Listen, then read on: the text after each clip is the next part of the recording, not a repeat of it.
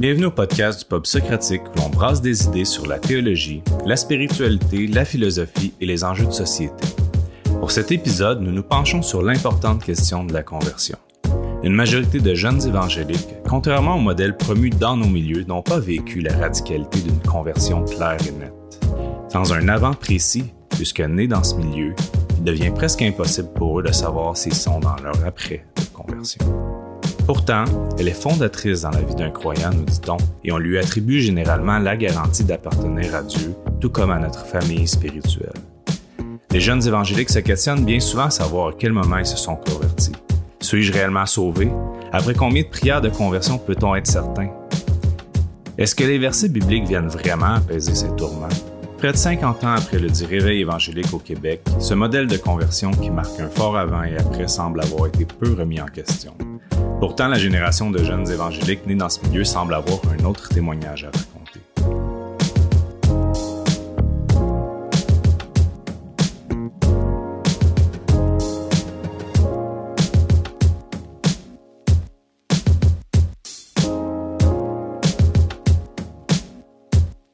Comme un peu à l'exemple de la tribu, ils connaissent pas l'ancien monde ou on n'a pas vécu ou le connaissent juste de manière racontée.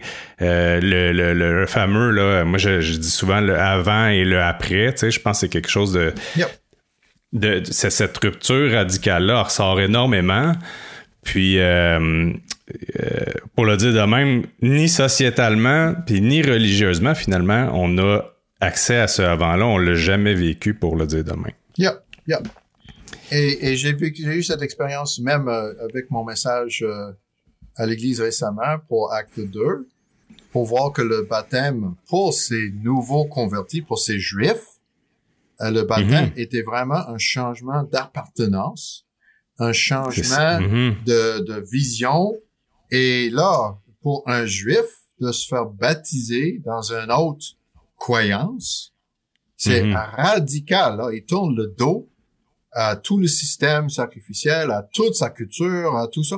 Et les gens mhm. de mon âge, euh, du réveil euh, évangélique au Québec, là, ils faisaient des cauchemars avant de se faire baptiser par tout ce mhm. qui quittait, par tout le rejet qu'ils étaient en train de dire à leurs parents, euh, à leur parenté, à leur, leur société en même temps, de, de de sauter de là, de rejeter ça. Mais c'était vraiment un hmm. changement de d'affiliation radicale, d'appartenance. Hmm.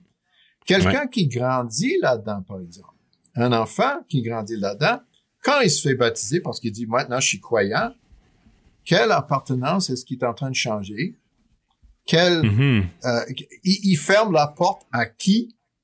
Euh, il a peur de, de se faire rejeter par qui? Mm-hmm. il, il, est bien dedans. Et, euh, littéralement, dans le baptême, il se baigne dedans. Il est, mm-hmm. c'est son monde. OK? J'ai fait ça. Euh, j'ai eu le privilège de grandir là-dedans. Donc, mm-hmm. le, le changement euh, d'appartenance se découvre avec le temps pour un enfant qui grandit là-dedans. Il n'est pas très conscient. Il ne fait pas ce changement-là là mais il va découvrir avec le temps dans sa création de son identité jeune adulte mm-hmm. euh, à petit feu, qu'est-ce que c'est ce changement qu'il doit découvrir et décider au fur et à mesure par toutes sortes de mm-hmm. petites décisions. J'appartiens à ça ou pas? Mm-hmm. OK? Mais dans le modèle euh, radical, euh, ben, radical, dans le modèle dominant, que c'est binaire une fois pour toutes, que tu fais cette décision-là, ça n'inclut pas la réalité de, de combien c'est long cette décision-là et hmm. combien l'expérience comme telle n'est pas nécessairement décisive. Hmm. Comme ça a été, ben, comme ça a été effectivement chez les parents et ça a été décisif. C'est ça.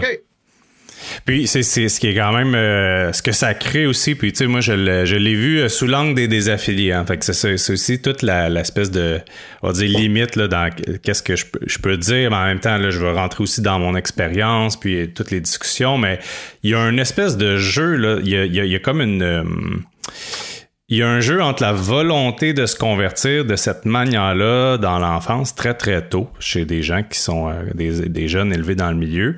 Puis en même temps, il y a un paradoxe parce qu'il y a un sentiment qui est d'inaccessibilité là, que je nomme inatteignable conversion. Puis, euh, par exemple, il y en a une qui va dire qu'avant qu'elle se convertisse, elle avait peut-être 14 ans, c'était toujours la question, OK, là, mais moi, est-ce que je suis converti? Fait que ça fait des demandes à, Jésus en prière de te faire convertir. Je me souviens d'avoir fait ça. Souvent là, avec moi-même, j'ai l'impression que notre génération de chrétiens, on vivait tout ça en dedans. Puis pour en parler avec d'autres personnes, on était toutes là à se faire des prières de conversion tout le temps. Yep. C'est drôle comment c'est dit ça. C'est cette espèce de constante volonté de je, peux seulement mettre la main dessus là, une bonne fois pour toutes. Puis comme tu dis un peu finalement, c'est difficile. C'est le modèle dominant mal appliqué parce hmm. que la question pour eux est un donné qu'ils doivent vraiment voir les conséquences de ce changement d'appartenance à hmm. travers la construction de leur identité jeune adulte. Ils ne hmm. peuvent pas avoir, mais ça va être plutôt rare de, de mais ils cherchent quelque chose qui n'est pas le, le, le l'axe central qu'est-ce que c'est. Moi, je dirais que ça doit être recommuniqué ou repensé en termes de suivre Jésus. Mm-hmm. Parce que quand on est dans la dans l'expérience de conversion, m'excuse, on colle sur les enfants quelque chose que les adultes ont dû faire pour mm-hmm. recoller les morceaux en revitalisation, mais que les enfants ne sont pas en revitalisation ils hmm. sont en construction de leur foi morceau par morceau. Euh, là, je, hmm. excuse, je vais juste prendre une citation de euh, euh, le rapport Willow Bank qui a été produit par euh, le comité Lausanne, qui hmm. va dire l'expérience de la conversion est souvent plus progressive que l'enseignement traditionnel évangélique veut bien le laisser croire. Mm-hmm. OK? Mais là, c'est pas nouveau, là. C'est en, c'est en 68, là. C'est quand ça? Oh, 78. Euh, cette, cette, cette ouverture de comprendre que le modèle hmm. dominant, euh, changement radical, est, est, nécessaire pour tout le monde de pouvoir identifier. Euh, autrement, ils sont pas euh, convertis. Hmm. Je regrette, mais la réflexion évangélique n'est pas dans, n'est pas limité au modèle euh, dominant. Euh, mhm. Bernard Bollé, Suisse, donc euh, si on veut, dans son son mémoire de maîtrise, il va dire que les, les, critères pour évaluer la confession de foi de quelqu'un, il dit il y en a quatre éléments selon le Nouveau Testament. Que dit-il? Comment vit-il? Quelle expérience a-t-il vécu? Et persévère-t-il? Et là, dans son explication, il dit l'élément quelle expérience as-tu vécu? Selon le mhm. Nouveau Testament est de loin le moins important. C'est beaucoup plus qu'est-ce qu'il dit, qu'est-ce qu'il vit et est-ce qu'il continue. Mhm. Et quand on met sur le dos d'un jeune qui doit avoir vécu une certaine expérience, comme ça, il est in, comme ça, il est mhm. accepté, donc, là, tu as devant toi toutes tes entrevues de gens qui essayaient d'avoir ça, qui ont manqué le bateau parce qu'ils n'ont jamais eu. Parce que mm-hmm. c'était une, une, publicité fausse. C'est ça. Puis en fait, c'est ça. Il y en a qui vont dire euh, qu'ils l'ont pas vécu euh, finalement, mais il y en a qui vont dire non, tu sais, j'y suis arrivé, mais ce qui est, ce qui est, en fait, euh, ce qui un peu me, me, me fascinait là-dedans, c'est qu'au fond, quand on assume un modèle, mettons, on dit on va c'est ce modèle-là, c'est tout ce qu'il y a, puis qu'on se ferme un peu les yeux sur le sur euh, d'autres manières d'y accéder. Là, tu nommais euh, justement le, tout le côté où euh, qu'est-ce qu'on dit, qu'est-ce qu'on fait, comment qu'on persévère, etc. souvent, ce qui arrive, c'est que finalement, notre milieu, ce qui est arrivé, a créé des façon alternative, un peu undercover d'y arriver. Là. Je pense, mhm. exemple, euh, dans les camps, euh, c'est un peu comme on, en parle vraiment de même euh, en anthropologie, ça serait ça, là, des rites, des rituels, par exemple, jeter un bâton dans le feu. Mhm. on, on, est rendu qu'on a beaucoup restructuré finalement pour la deuxième génération. Donc dans un sens, c'est pas comme si c'était euh, ça avait juste laissé un vide, mais que les façons d'y accéder, pour le dire de même, sont en, je sais pas aujourd'hui à ce point-là, mais j'ai l'impression qu'ils ont été pendant très longtemps jusqu'à très récemment un peu comme mis en marge. Fait que par exemple, euh, par des petits signes comme ça, des, des moments où euh, on sait bien que c'est pas toujours euh, quand le bâton est jeté dans le feu qu'il y a quelque chose qui se passe, évidemment, mais c'est tous des petits moments, un peu comme tu parles, des petites brisures et des petits changements presque indétectables qui nous fait de plus en plus appartenir tu pourrais dire ça de même au milieu évangélique. Mais on, on, construit notre identité pour comme quelqu'un qui suit Jésus.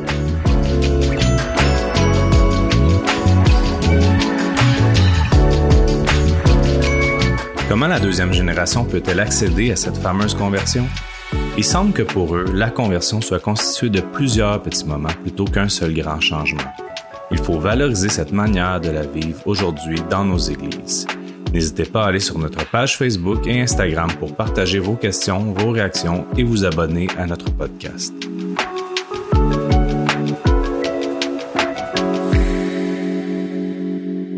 C'est des éléments qu'on construit euh, un élément à la fois et un choix à la fois.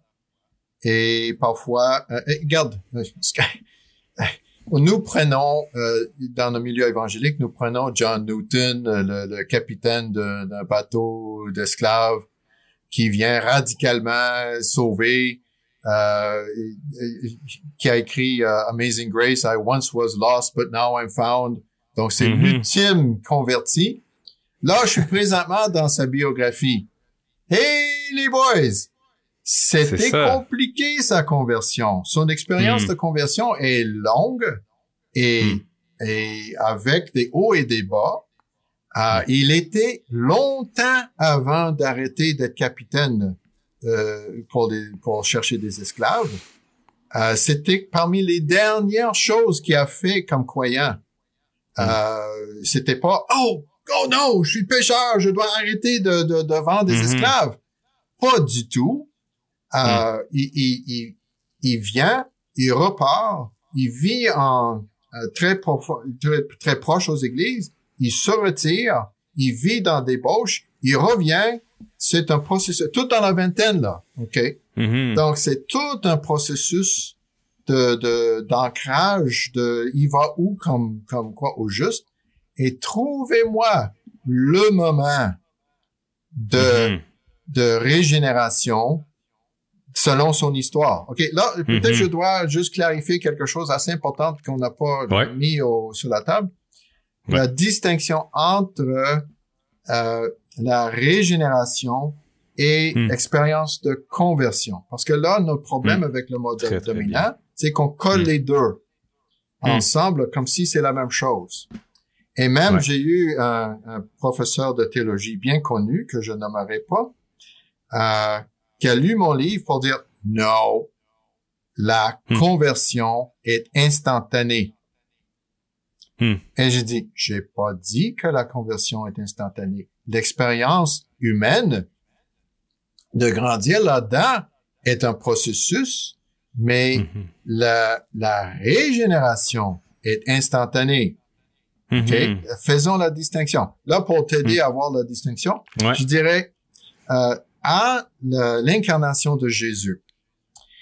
Euh, quand Jésus est venu sur la planète Terre, qui a créé cette nouvelle vie venant du ciel? En Marie mm-hmm. pour l'incarnation? C'est le Saint-Esprit. Mm-hmm. Quel phénomène est-ce qu'on a listé dans le Nouveau Testament pour ce phénomène-là, c'est très, très discret. Hmm. Ça parle de l'ombre du Saint-Esprit viendra sur toi, hmm. mais il n'y a pas de phénomène, et ce serait même weird d'en avoir. Il y a, c'est, imperceptible, invisible, hmm. euh, et, et c'est pas quelque chose que Marie va mettre à grande échelle. Regarde, le Saint-Esprit euh, a fait cette nouvelle vie en moi. OK? c'est complètement imperceptible. Hmm. Mais, côté humain, le processus de l'incarnation. Elle est enceinte pour neuf mois. Mhm. Elle accouche. Elle allaite son enfant. Elle doit changer ses couches et tout le kit là. Donc, l'accompagnement humain Mhm. de la nouvelle naissance est un Mhm. processus humain. Mhm. Mais qui prend la du temps. qui prend du temps. Mais la Ouais. source et l'arrivée de cette intervention divine est instantanée, mais plus souvent imperceptible que ça. de coller la même chose. Mais évidemment, dans un sens, c'est la même chose. Je vais pas dire que l'un et Mhm. les deux vont ensemble. Elle a accouché Jésus à cause de l'incarnation Mhm. par le Saint-Esprit. Mhm. Mais là, nous essayons de dire que c'est le même moment et insister que chaque personne doit avoir ça au même moment. Mais pourtant, dans toute la littérature à gauche et à droite, même notre théologie systématique que, que nous utilisons à Parole de vie euh, de, de Charles Ryrie, il dit très clairement, on a la misère, les jeunes ont la misère à trouver le moment de leur salut parce que c'est pas Mhm. perceptible Ouais. et que on, on s'entend que le, la régénération est instantanée, mais le processus de conversion ne l'est pas. Regarde, Mhm. si Ryrie dit ça, pourquoi est-ce qu'on tient à coller ça encore aux enfants qui ont besoin d'une Mm. expérience? Chink, Je, je connais une église qui ne veut pas faire chanter les enfants pour dire j'aime Jésus, il est mon sauveur, euh, Mhm. je suis à lui. Oh non, non, il faut pas chanter ça. On n'est pas certain que tu as eu cette expérience-là. Mhm. Mais oh quelle my. pression. C'est ça. Oh c'est ça. C'est comme un peu le. C'est drôle parce que c'est c'est un peu la, la réponse, euh, la réaction opposée au, à la même idée. Tu sais, c'est si l'autre bord, que les gens peuvent dire peut-être qu'à force de, de participer à la vie d'église, chanter, de répondre aux appels, je vais peut-être finir par le sentir ce moment-là. Mhm. C'est comme si il reste encore au centre dans la, la chose que tu décris comme on va. On est tellement pas sûr que tu l'as vécu qu'on va, Yeah. on va, on va Yeah. te mettre en marge, puis là, on vient créer une espèce de comme communauté avec des gens de, de seconde zone, tu sais, euh, Yeah. des chrétiens de seconde zone. Mais tu sais, tu dis ça, puis ça me renvoie un peu à, à tout. C'est tellement important ce que tu dis là, toute l'idée de la, le côté imperceptible de la régénération, parce que. Puis souvent, ça l'est, tu sais, ça l'est aux yeux des autres, puis ça l'est même à nos propres yeux. Puis je pense que c'est ça la, la- la- tout le challenge. On s'attend à, un- à un moment comme un moment de lumière ou de, de profonde, euh, profond bouleversement à ce moment-là. Yep. Puis quand on cherche ça, euh, j'ai l'impression qu'on s'attache à quelque chose de très... euh, de quelque chose de superficiel, en fait. Parce qu'on peut, euh, Ouais. tu sais, très jeune ou euh, même adulte, tu sais, on peut être dans l'église, puis là, tout d'un coup, euh, l'émotion, parce que le culte est bien construit, le- les chants sont touchants, ou il y a, a quelqu'un qui vient parler, ou tu sais, on est là un peu, l'émotion vient comme contribuer à notre expérience intérieure, puis c'est vrai que des fois, il peut se passer quelque chose à partir de là, mais peut-être pas aussi, c'est, c'est pas nécessairement des signaux qu'il s'est passé quelque chose à l'intérieur de nous. Puis, euh, puis c'est pareil pour euh, le- toute l'idée de la prière de conversion avec euh, prier avec ses enfants pour être certain que on va le faire ensemble pour être certain que ça se passe. Puis on- comme ça, on va être certain qu'ils n'iront pas aussi en enfer. Là. Il y a toute cette peur-là Oh, qui ouais, traîne dans le ouais, background ouais. qui est très importante. Puis, fait que de- d'un peu euh, relâcher la pression sur les jeunes, sur euh, cette idée-là de, de- de comme il faut tellement là, que ce moment-là, tu le saches quand est-ce qui s'est passé, que tu sois au clair, que, que tout soit comme pleinement éclairci devant tes yeux. Puis ça, très jeune. Beaucoup de jeunes me parlent de, entre l'âge de 6 à, mettons, à 10 ans, des fois un peu Wow. plus vieux, tu sais. Mais là, je, C'est très On- important, ça. on, on est en train de coller l'expérience de, de Saul de Tarse sur Ouais. le chemin de Damas Mhm. avec une conversion radicale, violente. On prend Mhm. ça comme le modèle de conversion que, que Ouais. les gens doivent vivre et on, Ouais. on essaie de forcer cette conversion sur Timothée. Mhm. Timothée, dans le Nouveau Testament, grandit sur les genoux de sa grand-mère et sa mère Mhm. dans les Écritures. Hmm. OK? Et Paul dit le moment de sa consécration au ministère, oui, mais il n'identifie pas le moment de sa conversion. Mhm. Il a grandi dedans. OK? Ça. Donc, il est devenu un croyant engagé. Et oui, Dieu a transformé sa vie en régénération, quelque part dans ça, oui. Hmm.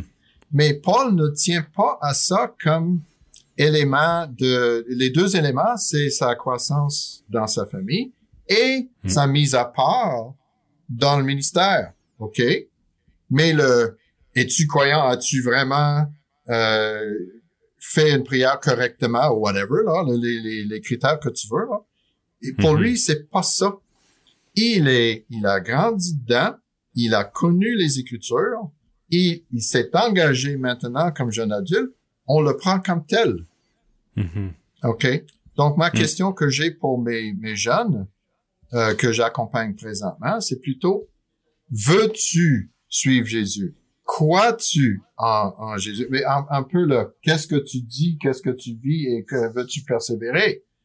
Euh, Mhm. Parce que pour les, les faire chercher le, le moment même, j'ai- j'ai grandi de même, euh, j'ai j'ai fait toutes ces prières-là. Euh, Mhm. Oui, c'est une ça. fois, j'ai fait le calcul de combien de fois j'ai eu euh, dans ma jeunesse une invitation à venir à Jésus comme mon sauveur. Là. Hmm. Euh, fais tes maths là, de, de ma naissance jusqu'à 18 ans, quand je suis Ouais. allé à l'université après, là, avec quatre rencontres par semaine Ouais. qui finissait toujours en appel. OK? Euh, Et disons que je me rappelle de ça de 4 ans à 18 ans. Euh, j'ai 14 ans fois 52 semaines fois 4. C'est ça, ça commence à faire beaucoup. OK? On parle de milliers de fois, c'est ça, là. Oui. On est dans, ce- dans cette, Oui, euh, oui, oui. Et, et là, ces chiffres-là, là. Et, et- et je dis, je l'ai simplifié un peu pour dire qu'on colle euh, l'expérience de Timothée, mais on, on Mm. colle Sol de terre sur Timothée. Mais dans le, dans le livre des Actes des Apôtres, moi, j'ai, j'ai repéré 25 conversions dans le livre. Mm. Mm. OK? À partir des 3000 premiers à la Pentecôte en Acte 2, Jusqu'à travers, à travers, à travers, travers, travers. Il y a toutes sortes d'expériences de conversion, euh, parfois violentes, parfois des gens avec la Bible déjà en main, les sacrificateurs, l'eunuque, les gens de Béret. Euh, il y a des conversions très paisibles comme Corneille ou comme Timothée ou comme Lydie, mais il y a aussi des conversions euh, boiteuses ou Mhm. à corriger, où les gens comprennent juste pas en quoi ils sont embarqués, puis ils- ils- ça prend un deuxième coup, troisième coup pour Ouais. corriger le tir.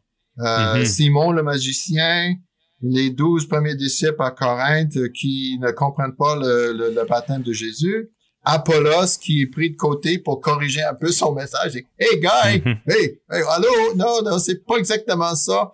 Et pourtant, ces gens sont baptisés, ces gens sont Mhm. dans l'Église.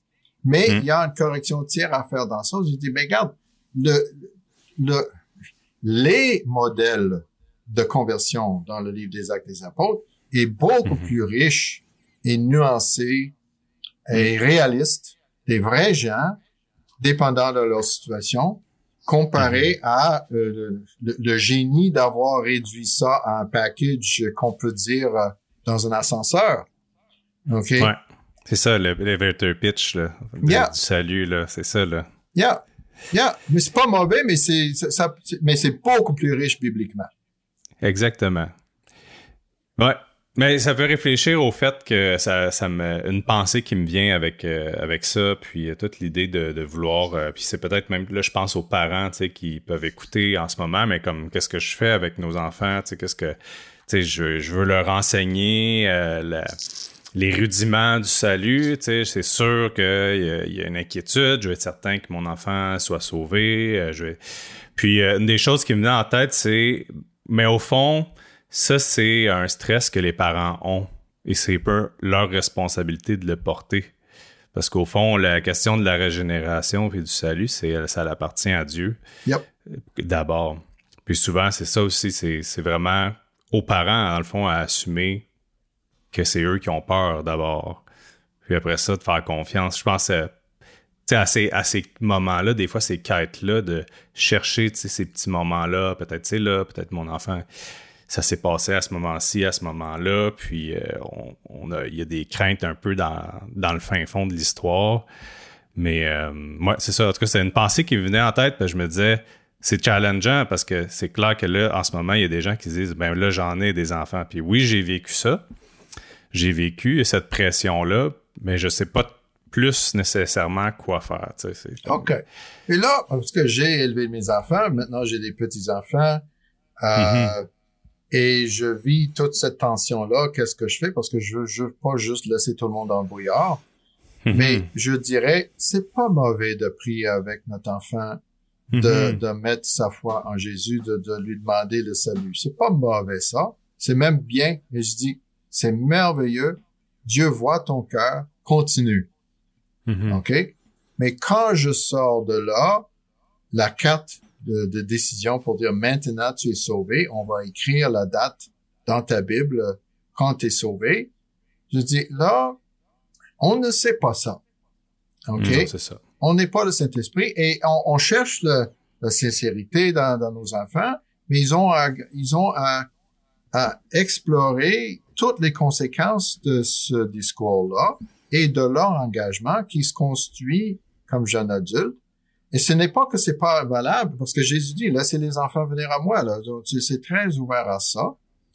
Mais de, de mettre ça sur eux comme maintenant, ils sont, ils ont changé de, maintenant ils sont in, Moi, mhm. j'appelle ça euh, ce que, que nous faisons. Euh, nous avons toujours critiqué dans l'histoire de l'Église la mentalité chez l'Église romaine d'avoir hmm. des gestes qui créent des réalités spirituelles. L'eau bénite, euh, hmm. le, baptême de l'enfant, tel et tel rite qu'on met en gestuel, hmm. crée la réalité spirituelle derrière parce que l'Église a l'autorité de pardonner les péchés, whatever, whatever. Mais nous avons à notre... Anyway, nous avons pris la même logique, ce qu'on appelle ex opera apparato, le hmm. geste crée la réalité spirituelle, hmm. et de dire, cette prière-là fait que cette personne-là, mon enfant hmm. maintenant, est passé et est régénéré. Ouais. C'est regarde, cette prière-là, pour moi, encourage mon enfant à vouloir suivre Jésus. La mhm. régénération, c'est pas mon département. Je mhm. suis comme Marie pour accompagner quelqu'un qui veut grandir, mhm. qui veut euh, explorer et, valoriser et euh, s'approprier de ces réalités-là que Dieu va travailler dans son cœur et continue de travailler dans son cœur, mais pour moi de dire ah oh, wow maintenant là il a bien pris ah il était vraiment sincère cette fois-là. Mm-hmm. oh my. Je ne suis pas le Saint Esprit mais je peux être intègre et cohérent comme modèle mm. et encourageant.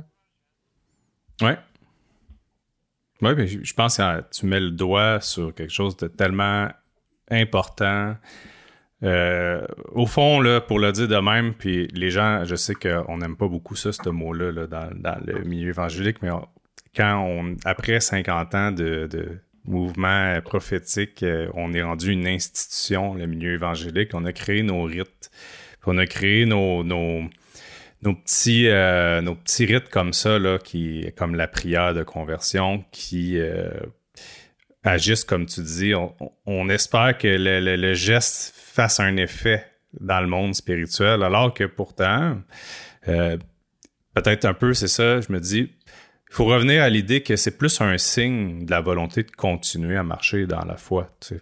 Oui. Ce n'est qu'un signe. Oui. Et, on cherche la continuité. Et si mon enfant va être comme John Newton, il va avoir des revers. Mm-hmm. Euh, Absolument. Dans la vingtaine. Et, ou avant ou après, whatever. Donc, euh, je panique pas avec ça. Parce que Mhm. Dieu voit la fin de l'histoire que je ne vois pas encore. Ouais.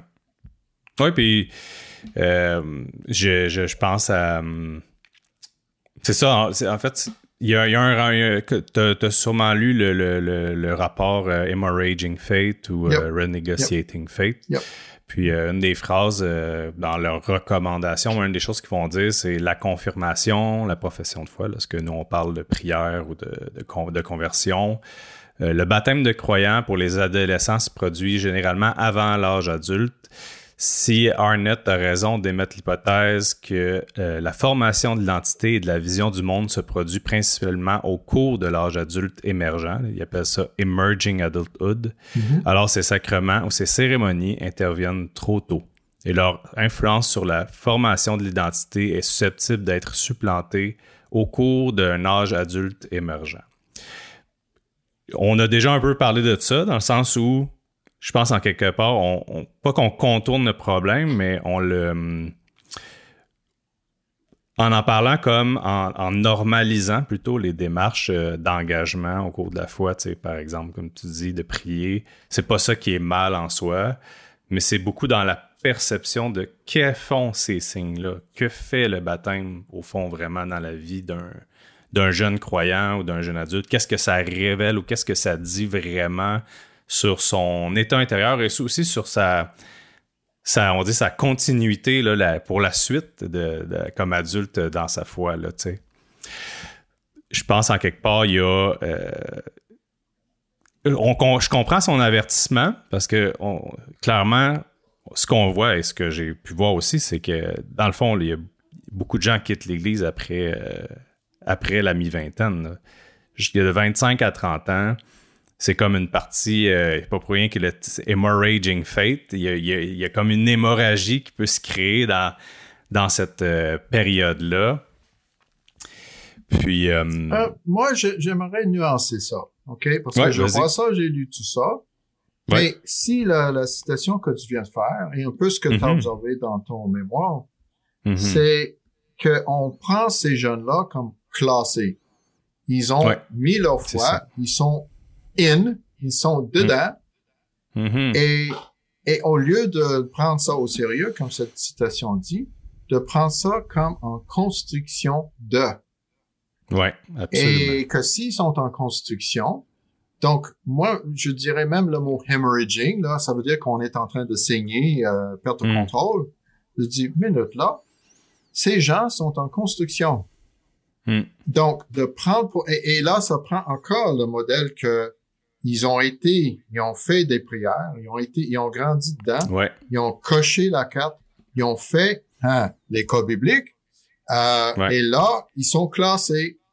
OK? On a Mhm. tout réglé le problème, quand en réalité, leur, leur construction de jeunes adultes, fin vingtaine, même début trentaine, Mm. euh, je m'excuse, mes étudiants présentement ont 17-18 ans. Mhm. OK? D'après mes maths, j'ai un autre 10 ans. oui, c'est ça, là. Ils ont un autre 10 ans hein, de, de construction à faire minimum. Ouais, Et donc, absolument. quand je vois le pourcentage de jeunes qui se déconnectent, qui se désaffilient même après avoir fait une année avec nous, ou d'autres écoles Mhm. publiques, ou d'autres expériences de formation forte, Mhm. mais pourquoi je suis surpris? Euh, eh, le, le, le modèle de formation de c'est quoi même une décision, c'est quoi même une, une Ouais. direction dans la vie, est en train de se faire. Mhm. Donc, euh, donc l'idée que ah tout le monde ils, ils abandonnent, mais c'est pas Ouais. abandonné, c'est pas encore construit. Mhm. Ouais, c'est ça. OK. Ouais, Très, très bonne nuance. Très bonne nuance. Parce que comme tu dis, justement, pas juste être dans la réaction au fait que ces gens-là sont supposés être casés. Alors que si on assume, comme tu dis, complètement que, ben non, tu sais, c'est ils sont encore au début du processus là, de, à 17, 18, 20 ans. J'ai c'est- j'ai ils font aucun leur problème avec pas, tu sais. euh, j'ai aucun problème avec toi, mais tu dois changer le titre de ton mémoire là. Ce n'est pas une désaffiliation. C'est un processus de décider s'ils vont s'affilier ou pas. Très intéressant. Très bonne, très bonne lecture de, déjà dans mon mémoire. Mais, mais parce que, parce que de, de dire qu'ils ont des affiliés, ça veut dire qu'on a mis sur eux le fait qu'ils ont grandi dedans, qu'ils mhm. sont automatiquement affiliés, right? ils ont fait des rites de passage, ils ont dit oui à tout ça, et on les a pris au sérieux. Mhm. Quand, euh, si je vois les conversions dans le livre des Actes des Apôtres, on embarque avec eux, on les, on les accompagne dans un processus. Hmm. De notre côté, pour accompagner cette naissance-là, on, on, est dans un processus avec eux et le temps va dire la régénération divine ou pas. Mhm. Euh, moi, je suis un protestant évangélique. Je, mes enfants ne sont pas nés dans l'Église par un rite de baptême à leur naissance. Mhm. Donc, euh, j'ai eu, à un moment donné, quelqu'un qui a dit que moi, comme pasteur, que mes enfants devraient fournir. Là, tu as grandi dedans comme, comme enfant. Euh, pasteur. Mhm. les, enfants devraient fournir. Et j'ai dit, je m'excuse.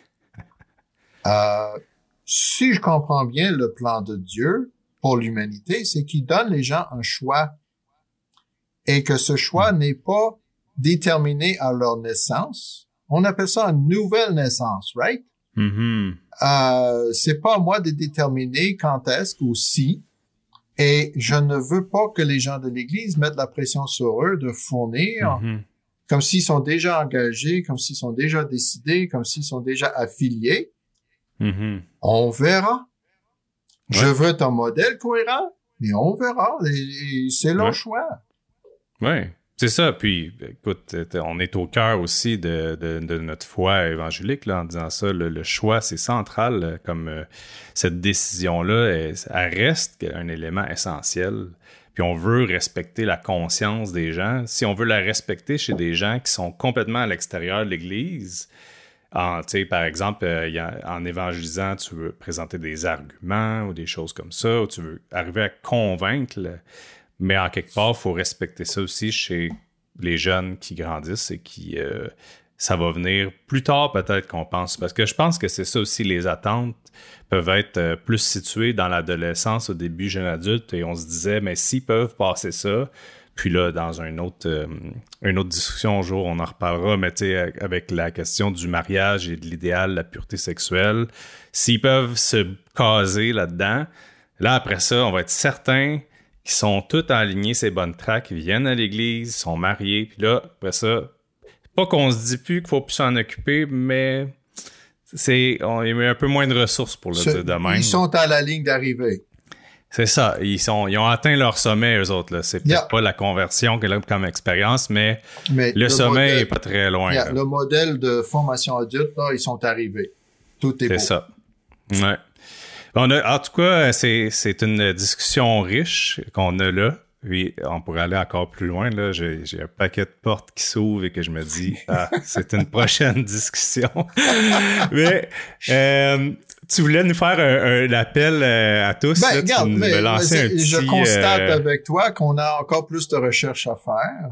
Ah oui, absolument. Et j'aimerais bien voir les morceaux, euh, les éléments s'aligner pour pouvoir continuer cette recherche-là chez les jeunes maintenant, un peu ce que tu fais dans ton doctorat pour étudier qu'est-ce qui se passe dans l'Église, dans les églises mm-hmm. qui ont pris forme récemment avec les gens dans la vingtaine euh, en, majorité.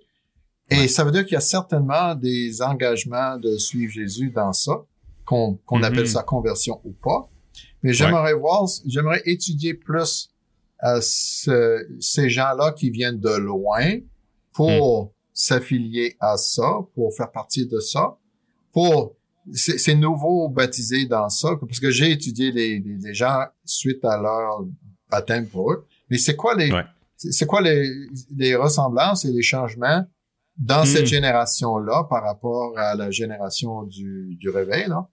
Ouais. Pour mieux euh, faire un dialogue entre les générations hmm. pour que les jeunes comprennent la dynamique de leurs parents et grands-parents et pour que les adultes comprennent le, le, processus d'engagement qui est plus graduel euh, chez leurs jeunes que, quand eux, ils n'ont pas fait cette euh, conversion radicale. Et je Mhm. vois ça presque chaque semaine euh, d'un bar ou l'autre, un manque de compréhension de, de l'autre cheminement. On Ouais. a grandement besoin de, de, de, de se comprendre dans ça. Donc, il y a plus de recherche à faire. Ouais. si je, si quelqu'un s'intéresse à étudier ces- cette nouvelle génération, je, je me porte volontaire de, de le guider un peu, de donner, d'avoir de Euh. bonnes discussions avec ces personnes-là pour comment monter une étude comme ça. Écoute, merci. Merci d'avoir discuté avec moi euh, de cette euh, grande question. Puis je pense en quelque part que cette entrevue va peut-être aider ce dialogue-là entre les générations. Euh, j'ai- tout espoir que ça produise ce genre d'effet-là. Oh, merci beaucoup, Benjamin. Euh, J'étais, euh, euh, tu m'as poussé à, à réviser tous en même temps un peu toute ma, toute ma recherche. Et ça m'a aidé de, de, de voir qu'est-ce que je fais maintenant avec les jeunes que j'ai en, Mm. en temps réel devant moi pour dire, Ouais. OK, OK, là, ça, ça me met plus, euh, je, je suis plus alerte juste à, à cause de la conversation avec toi. Merci beaucoup.